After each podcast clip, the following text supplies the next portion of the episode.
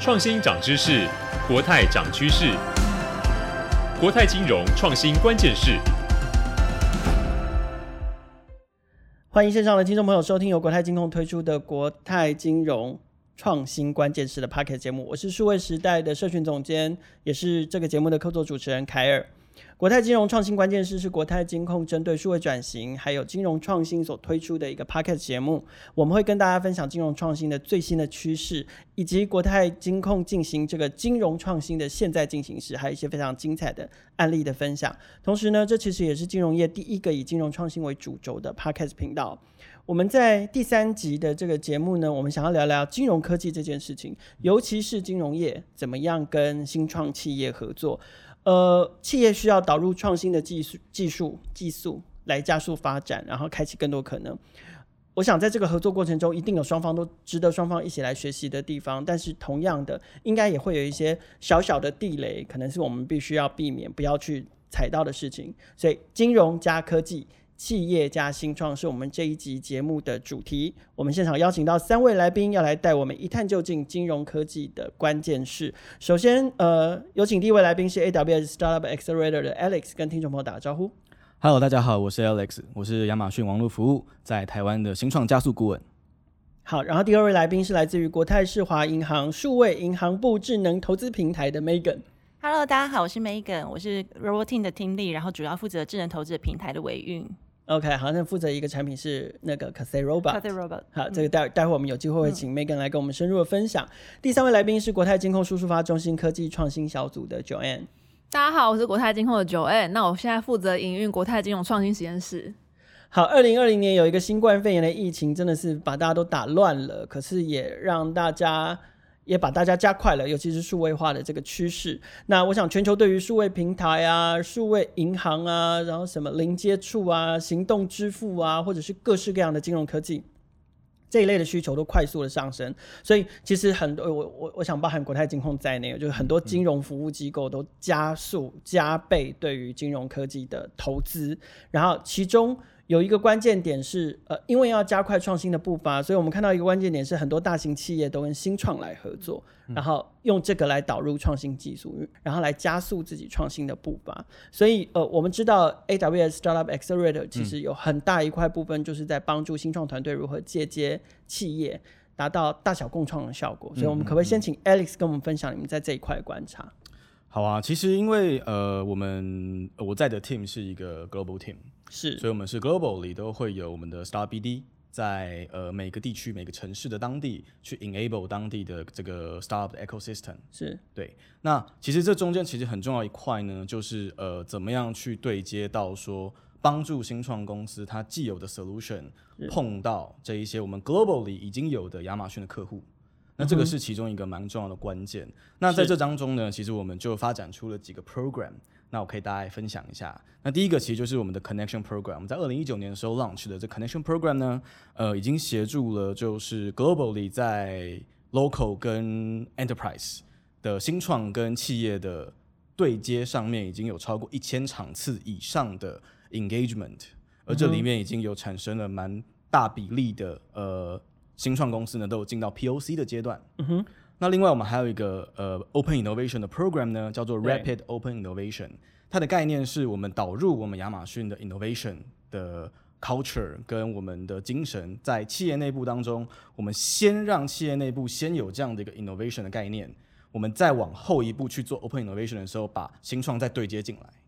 所以这两块其实一个是比较 purely 的 matchmaking，去协助诶大跟小怎么样去。呃，有明确的需求，跟我的新创公司已经有 database 里面，而且是协助外部伙伴。Exactly。那这一块的话呢，matchmaking 是其中一个。那刚刚讲的那个 rapid open open innovation 呢，比较像是说企业本身其实它想要有这样的一个创新文化。那我们可以从我们亚马逊的角度把它导入进去之后，我们协助他们 refine 确实的这些 use cases。再去把新创带进来，是。那这两个呢，其实以后面那个 program 来讲的话，相对来讲，它进到到 POC 的成功率相对会高比较多。OK，嗯，因为针对的需求比较明确。嗯、没错。那同样的，就是呃，企业本身可能也已经有这个 innovation idea 跟 innovation 的那个 culture 理解之后呢，更容易去让新创对接进来。可是这个听起来，你们的服务都是针对可能外部的企业伙伴，加上企加上新创。那像这样的这样的创新的结果或创新的能量，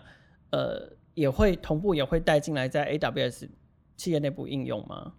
呃，如果是以我们呃 AWS 自己本身的话呢，我们其实呃大家也开可以理解，就 Amazon.com 其实也是用我们 AWS 的服务。对，所以 .com 这一边呢，也会在我们的 program 当中呢去开这些 use cases。开需求说，哎、嗯欸，我其实 .com 可能缺了一个 warehousing 的东西，举举例举例，是。那我们一样可以从我们的 global 的 AWS 的新创的 database 当中去找到适合的新创来跟 Amazon.com 去做配合，所以确实也是有这样的可能性，在我们 within 就是 AWS 整个大架构当中也是有这样的可能性。是 OK，其实除了 AWS 有这样的计划之外，我们知道其实国泰也有国泰金融创新实验室嘛，那呃。是从二零二零年开始推动的，就我所知，总共完成了，可能可能是针对六大创新金融服务的概念来进行验证，而且其实你们完成 POC 的那个比例也相当高，嗯、呃呃是高达七成这样的比例。那呃，我们刚刚其实已经聊到，就是说企业会投入创新的行列，那我想国泰金控也是其中的一个代表。呃，我们都希望可以把创新变成企业内部内建的 DNA，但是坦白讲，这对大型企业来说并不是那么的容易。所以，呃，紧接着我想请 Joanne 来分享一下，就是说，呃，从你们也许从你们的角度来看，新创公司来跟大型企业的合作之间，理想上来说，我们一定希望有很多的合作跟充满各式各样的机会。可是，同样的，这里面有没有碰到什么样的困难呢？嗯，了解。哎、欸，其实我觉得，就我的观察，其实现在企业跟新创合作的机会绝对是越来越多。那我觉得我们可以去回想一下，其实，在现在这些很优秀的新创，其实都是当年那种时局动荡的时候产生的新创。例如说，很多投资平台其实是在二零零八年金融海啸的时候生产出来的。对。那呃，其实就是也因为市场动荡跟局势变化比较大，那所以人的行为其实变化的也很快。所以以前我们在产业里面去提到竞争者的时候，其实我们都会觉得，哦，我的竞争者是这个产业的另外一个大型企业。是。但是我觉得现在大家都不得不承认，其实那些变化更快、弹性更高的新创，才是真正会改变这个市场的 player 哦。是。那我觉得，呃，因为如此，所以我们现在大家也越来越常听到，呃，可能 corporate innovation 或者是 corporate accelerator 这样子的词汇哦。那表示说，其实。不管任何产业，其实企业都纷纷开始在做一些企业内部的创新或是加速器哦。那呃，透过这样子的 program，他们也在思考说怎么样来跟新创互利共生了、啊嗯。那我就我们自己的观察，其实我觉得跟新创之间的互动其实还蛮正向的。是对，因为除了我们是要借用这些新创公司的这个技术来改善我们内部的这个流程之外，我觉得国外我们常常听到说，就是 startup is a bird eye of entire landscape，就是我们其实在借由观察新创公司的这些商业模式，去提前发掘出这个市场上产生的。新需求、嗯，所以我觉得其实合作机会是越来越多，嗯、而且我我觉得还蛮正面在看待这样子的合作的。嗯哼，那可是回到 Alex 角色，就是呃，站在 AWS Startup Accelerator 的的这个角度，你可能帮新创说话好了。好，那我们刚刚听了那么多关于新台湾呃，就是关于新创公司的好话，就是又又是又是 Bird Eye of the whole landscape, landscape 对不对？然后。呃，新新创才是整个产业真正的 game changer 等等啊，所以呢，一切都这么顺利，所以你们在帮新创对接企业的过程中，就是大受欢迎，然后每个人都都站在巨人的肩膀上面发大财，是这样子吗？嗯，其实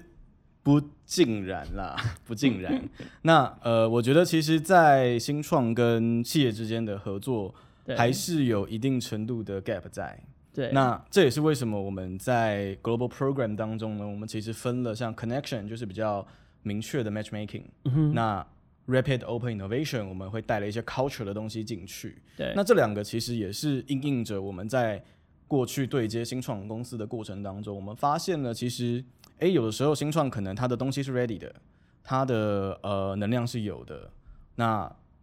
但是在 on board 的过程当中遇到的状况反而是企业内部的 BU 不 buy in，嗯哼，或是企业内部的呃共识没有出来，是，那这个东西其实就不容易在呃这过程当中得到比较好的结果，嗯、那也是因此，所以我们发展出了 rapid rapid open open innovation，嗯哼，嗯哼，rapid open innovation，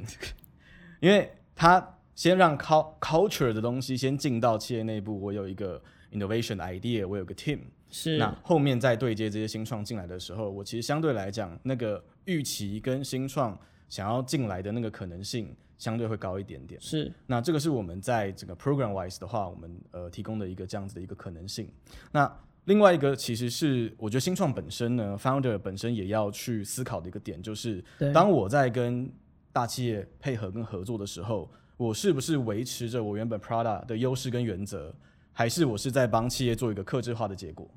嗯，那这个过程其实也会影响到企业本身跟新创合作的那个预期，会有蛮大的不同。对，那我自己会比较建议，就是 founders 呢，其实应该要维持的是自己产品原本的原则跟底气，去跟大企业去谈这样的合作的可能性。对，那否则如果 always 都在帮企业做克制化的 solution 的话，那对于一个新新创来讲，这个机会其实就浪费掉。嗯哼，因为新创跟企业合作应该是要 scale up，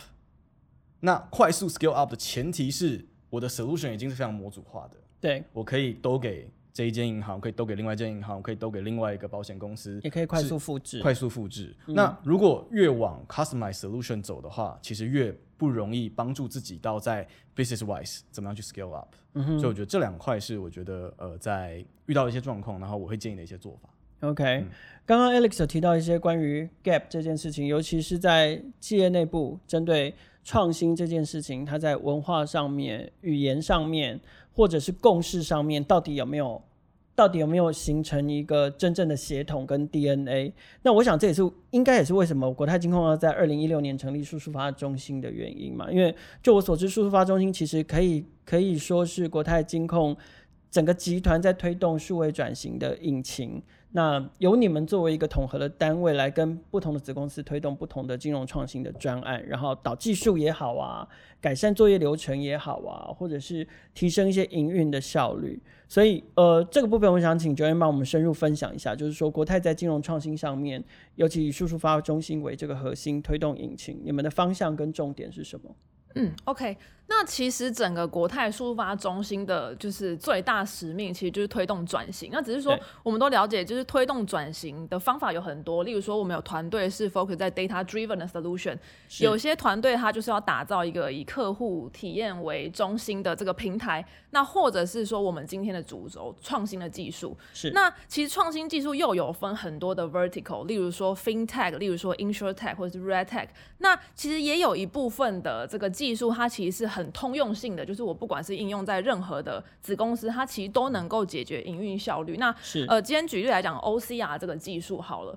那 OCR 它其实是光学字元辨识技术。那、嗯、呃，就是如果要把它讲复杂一点的话，它其实就是把图像呃里面一些讯号，透过呃图像的校正啊、字元切割、字元辨识，把这个复杂的讯号变成电脑读得懂的东西。嗯、对。那可能有一些朋友听完就觉得说，哎、嗯欸、，OCR 不是老技术了，现在干嘛要讲？那是也不是哦，因为 OCR 目前老技术有时候有可能是新应用、啊。哎、欸，没没错没错，就是 OCR 这个在市场上面比较成熟，这个应用其实是在一些证件类的辨识，就是例如说你的身份证啊、你的健保卡这种，就是格式很固定、字体很清晰的东西。啊、对，护照这种东西。嗯、但是就是我们大家都知道，就是我们金融机构会收的单据绝对不是只有证件类。所以像是可能呃交易的文件呐、啊，然后你的医疗的单据啊，财产的证明啊，这个不止格式每个都长得不一样，有时候还会出现手写的东西。哎，那我们讲手写这件事好了，我们不要说哎哎、嗯、AI 很难辨识，就有的时候哎看你你你自己写的手写是不是隔天有时候看都不知道你在想写什么？我自己写字是还好啦？但我看别人写的字有时候就。对吧？对，但不好意思说。对，所以其实难度很高。所以就像你刚刚讲，就是就算是老的技术，它其实也会有新的应用。那的确，国泰目前就是在挑战这个难度更高的这个技术。嗯、那我们其实很期待说，像这样子类型的这个技术引入之后，它不是只有就是提升我们的一个人员效率啊，或者说降低我们可能人工登打这些时程。那甚至是说，我们把这个基础建设打打好之后，其实对于我后面的数据分析或者是流程自动化都有非常大的效果。好，在刚刚 Joanne 的分享里面，他跟我们提了一个，呃，也许并不是真真的所谓的新技术，可是他却把它应用在金融的这个服务流程里面，然后有一个新的应用，可能是来自于字迹的辨识啊，或者是文件上面的辨识啊，让它可以变得更聪明、更智慧。我想有另外一个题目，应该也是在金融创新上面很热门，然后也有很多发展空间的地方，就是投资这件事情。过去投资对许多消费者来说，好像要有钱才能投资，好像要很懂理财才能做做投资，然后好像要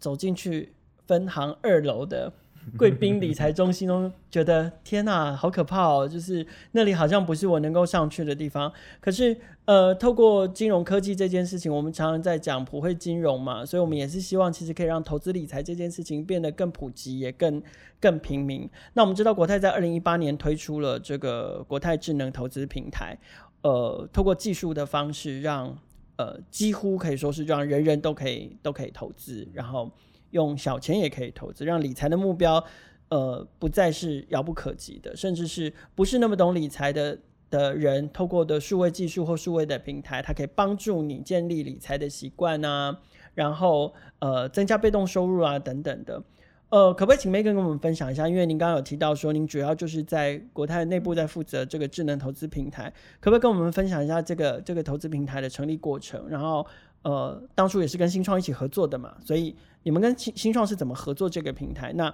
这样的平台对消费者来说又，又又带来最后又带来什么样的价值跟成效？好，谢谢。那我来分享一下好了，这个题目也蛮多个问题的。啊、是我，我们 慢慢聊，慢慢聊，慢慢聊。那我先讲，因为延续到刚刚，其实大家都有提到的新创跟企业怎么合作。那其实国外智能投资平台，它其实就是在一个合合作的过程，实质有落地诞生的一个产品。嗯、好，那我觉得呃，简单的几个心得分享给大家。就是我觉得第一点其实是蛮重要，就是在这个合作过程中，你怎么去放大各自的优势，来达到一个最佳的结果？嗯、怎么说呢？其实像我们当初在合作的时候，其实呃新创公司它有技术，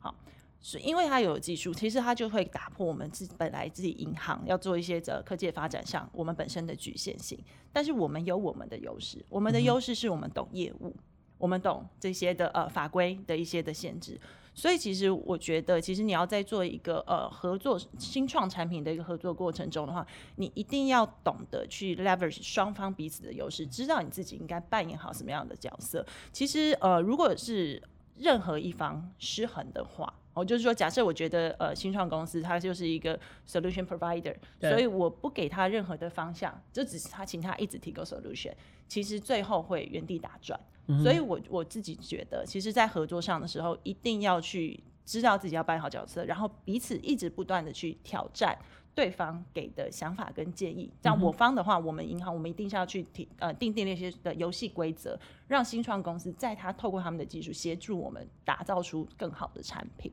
对，所以其实呃，我觉得这是第一个建议，其实可以分享给大家。对，合作经验看起来非常的顺利，就彼此用彼此的优势。技术结合你们的业务，对，这个合作绝对不是，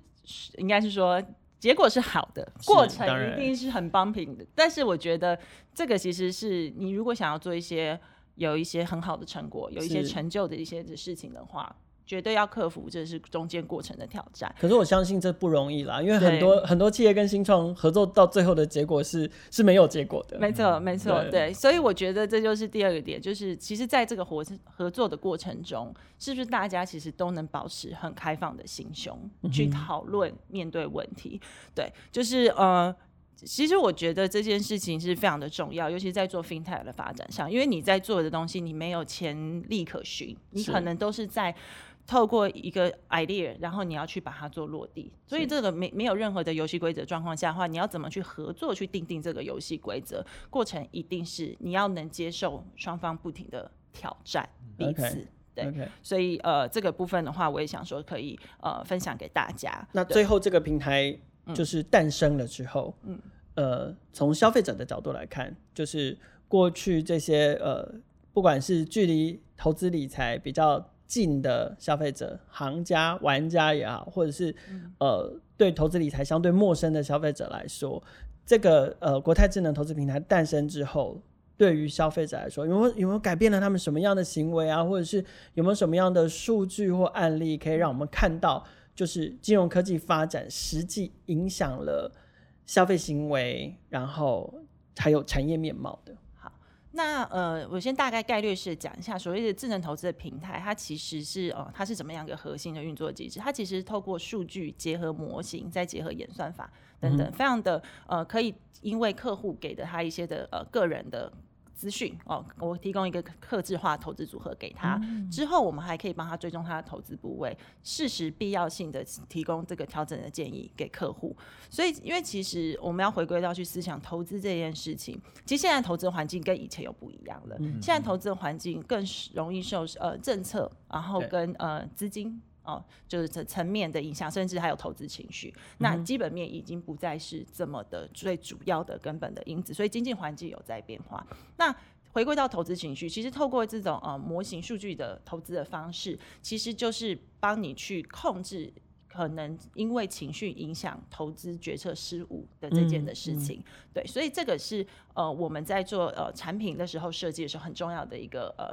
使用的一个模型。可不可以举例一下，就是什么是投资情绪去影响导致你的投资失误这件事情？OK，呃，白话其实最容易理解就是追高杀低啊，对对，就是见猎心喜，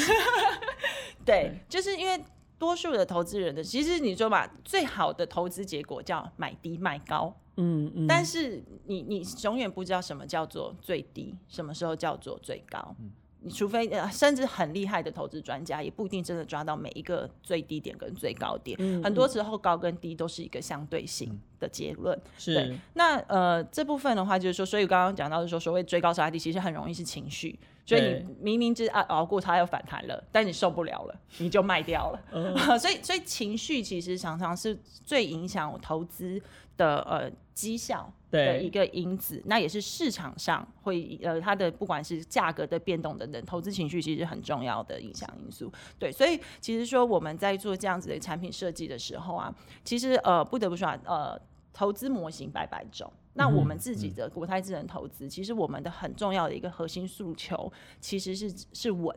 对、嗯、我们，我们期待的，其实说，因为我们希望帮助很多不懂投资的人。那当然，如果是说你知道今天很知道你自己能承受的风险，你知道你自己呃。可以呃呃可以输多少钱，好可以赔多少钱，然后你再去想你愿意赚多少钱，我觉得这是很正确的一个观念，因为你要先知道你自己的风险。对，但我觉得大部分的人其实他会他的思考是相反的，他会只会先去想哦，我想要赚越多的钱越好。对，嗯、但是他不会去意识到是说，哎、欸，其实接下来我有可能会经历很大的一个市场的波动的状况，是。对，所以其实哦、呃，我们其实非常的呃，做这个的模型的设计的时候，其实我们就是希望帮助真的呃不太懂投资的一般的民众，嗯、然后做一个呃投资的尝试，进入之后，如果说你慢慢的发现就是说，哎、欸，这样子一个很稳健的部位，你已经大概可以。呃，感受到市场上的一个波动是你承受的范围的话，嗯、你开始要有一些呃资金去做分配，去做更积极的投资，股票等等，我们觉得都是很好的方式。因为其实不管今天是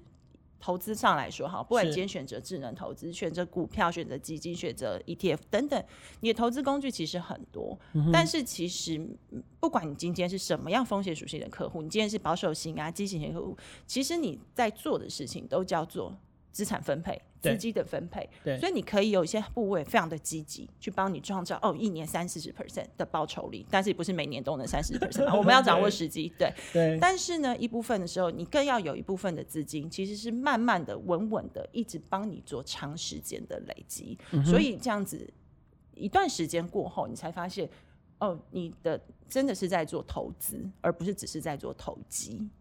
OK。除了国泰智能投资平台，我们知道其实国泰在金融创新这件事情上面琢磨也很深，所以有一个所谓的国泰金融创新实验室的计划。那我想这个计划除了是希望可以为国泰整个集团注入创新的能量之外，其实另外一个很重要就是说，我们也希望为国泰的客户、为消费者、为使用者来提供。创新的服务，嗯、那呃，我知道国泰金融创新实验室计划今年是迈入第二期，没错，对，然后呃，里面应该也有几个，因为虽然你们还没有对外 announce，但是里面应该有一些精彩的跟金融科技有关的的 case，尤其是可能已经做到 POC 了，这部分可不可以请 Joanne 跟我们分享一下？嗯，好，没问题。那我觉得在回答第二期的方向之前，我还是先就是跟大家分享一下，一下对我们这一个实验室到底在干嘛？是真的在做实验，还是在搞什么东西？对，那有烧杯吗？没有。那其实这个国泰金融创新实验室，我们从二零一九年就开始筹划要成立。那呃，为什么会想要来筹划这一个？单位呢，其实是因为国泰的转型需求越来越多，嗯，那我们一直在思考说，用什么方式可以比较全面，那比较系统性的，可以照顾到每一个单位的转型需求，所以才才会成立这个创新实验室。嗯、那呃，其实国泰这种创新实验室就是呼应到我刚刚开始问的，就是。呃，一开始提到的就是 corporate innovation，对，对，它是我们企业的内部加速器。嗯。那其实这个创新实验室不只是国泰的第一次，其实也是台湾金融业的第一次。哇！那国际上面其实很多金融业都在有内部的这个创新实验室，但是台湾我们国泰算是第一个领头羊。哎，没错。好，那。呃，回到刚刚你的问题，就是第二期怎么样？那呃，第一期我们其实在去年八月的时候就有把一些好消息跟大家分享。是。那也因为成果还算蛮不错的，所以其实内部我们等于说有更多更多的转型需求诞生哦。那呃，其实我们收到这个需求其实四面八方，然后也是五花八门。那比如说在呃，保险那边有就是保险科技啊，或者是医疗科技的这个需求，那或者甚至在法遵科技那边也有一些应用。但因为今天这一集的主题是在讲金融科技嘛，是，那所以我可能就比较 focus 在这里。金融科技的案例，对，没错，金融科技的案例、嗯。那我们在第二期金融科技的部分，可能会比较 focus 在投资效能的提升。嗯、那投资你把它看成一个 journey 的话，它其实有分投前、投中跟投后。对，那举例来说，投前我们可能会去找一些技术，怎么样来提升我们投资人员的效率。例如说，可能我们用 AI 的方式，把他们把一些呃很复杂这些市场的资讯啊、投资的报告啊、财务的分析，用智能的方式把它变成很精简的这个摘要，能够让他们更快速的去抓到最关键的讯息。嗯，那投中的部分就是，哎、欸，我我这个投资投下去之后，我怎么样做有效的管理？那甚至是投后。我东西买进来，那如果市场上面发生什么波动，或者是哪一个国家的领导人他讲了某一句话，他可能接下来会影响这个投资部位的时候，我可不可以用舆情分析的方式，提前知道它会发生什么状况？那这样子我投资人才可以提前布局。那这边等于说就是泄露一些就是我们的那个小方向让大家参考。那也希望大家后面持续关注我们的好消息。所以看起来国泰智能投资平台会再继续进化哈，创新这件事情，创新不可能停下来的，是是。欸、我 我想外卡一个问题，我就很好奇，因为刚刚 Megan 跟 Joanne 这样的分享啊，就是你看到你们在做这种呃呃企业跟新创合作的过程中，你们其实肩负很多种角色。我我我想这个也许待会 Alex 也可以也可以一起谈，就是因为我我想问的是人才这件事，因为像 Alex 自己是有创业经验，然后也在大型的跨国的新创公司担任过高层，嗯，然后所以现在在做就是这种协助。新创跟企业创新的工作，然后二位的角色，你看你们的团队到底是由什么样的人才组成的？因为听起来你们又要像又要做调研，嗯，又要又要做顾问的角色，然后可是你们又要懂金融产业哦，否则你们会听不懂内部的需求嘛？OK，那当但是当然就是理解。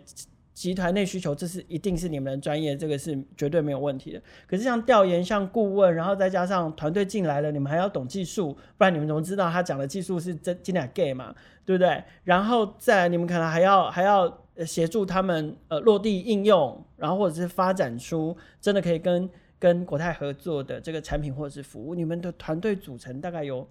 什么样的角色啊？好好奇哦。如果以如果以以速速发的团队来说呢？呃，速速发整个整个这个中心哦，大概七百多个人哦，嗯，所以就是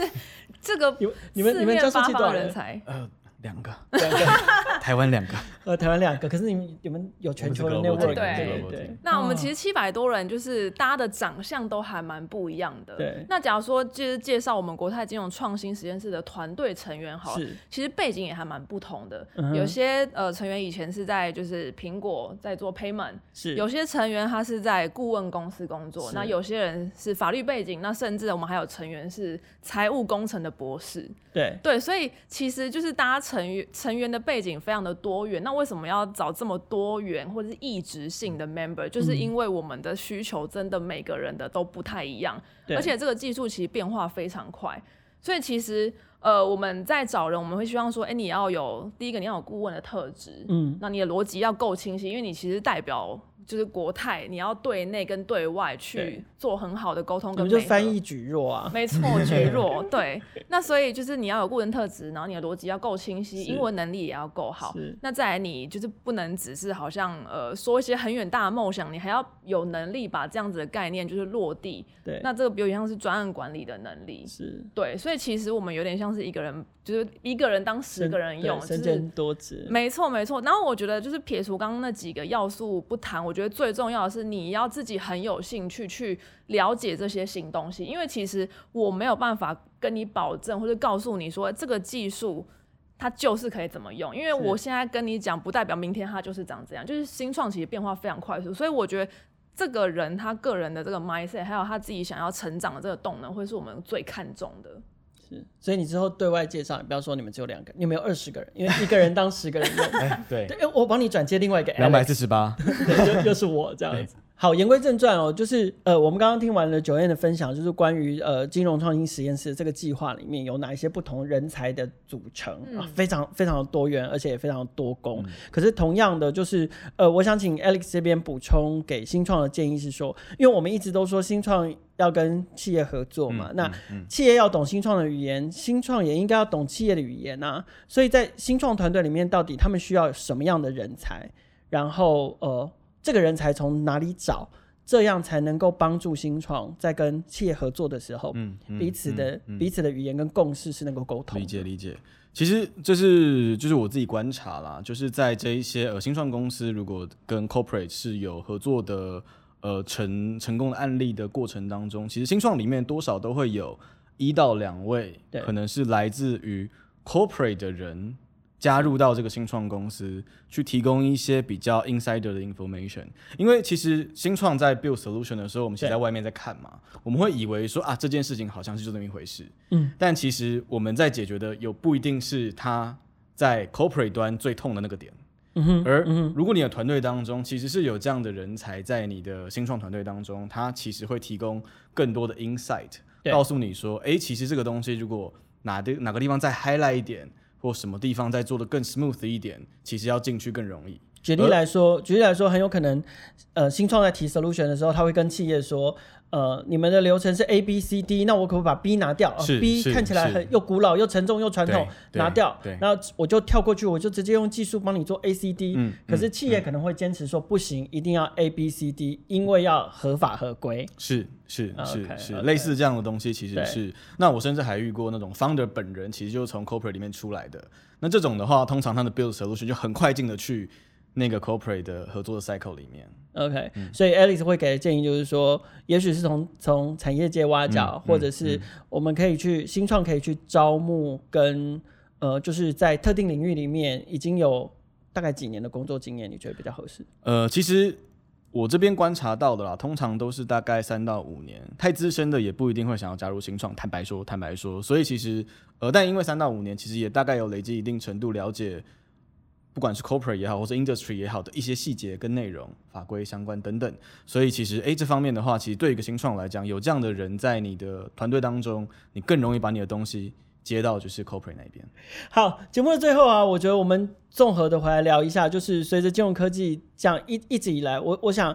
就像刚刚呃 Megan 分享的，金融创新这件事情，那个步伐是不会停止的嘛，所以我想回到各自呃三位来宾各自的专业领域。呃，首先先请 Megan 来帮我们聊一下好了，在智能投资这一块，不管未来在环境啊，或者是消费市场啊，甚至是法规啦等等的部分，你怎么看在智能投资这一块未来三年的发展？嗯，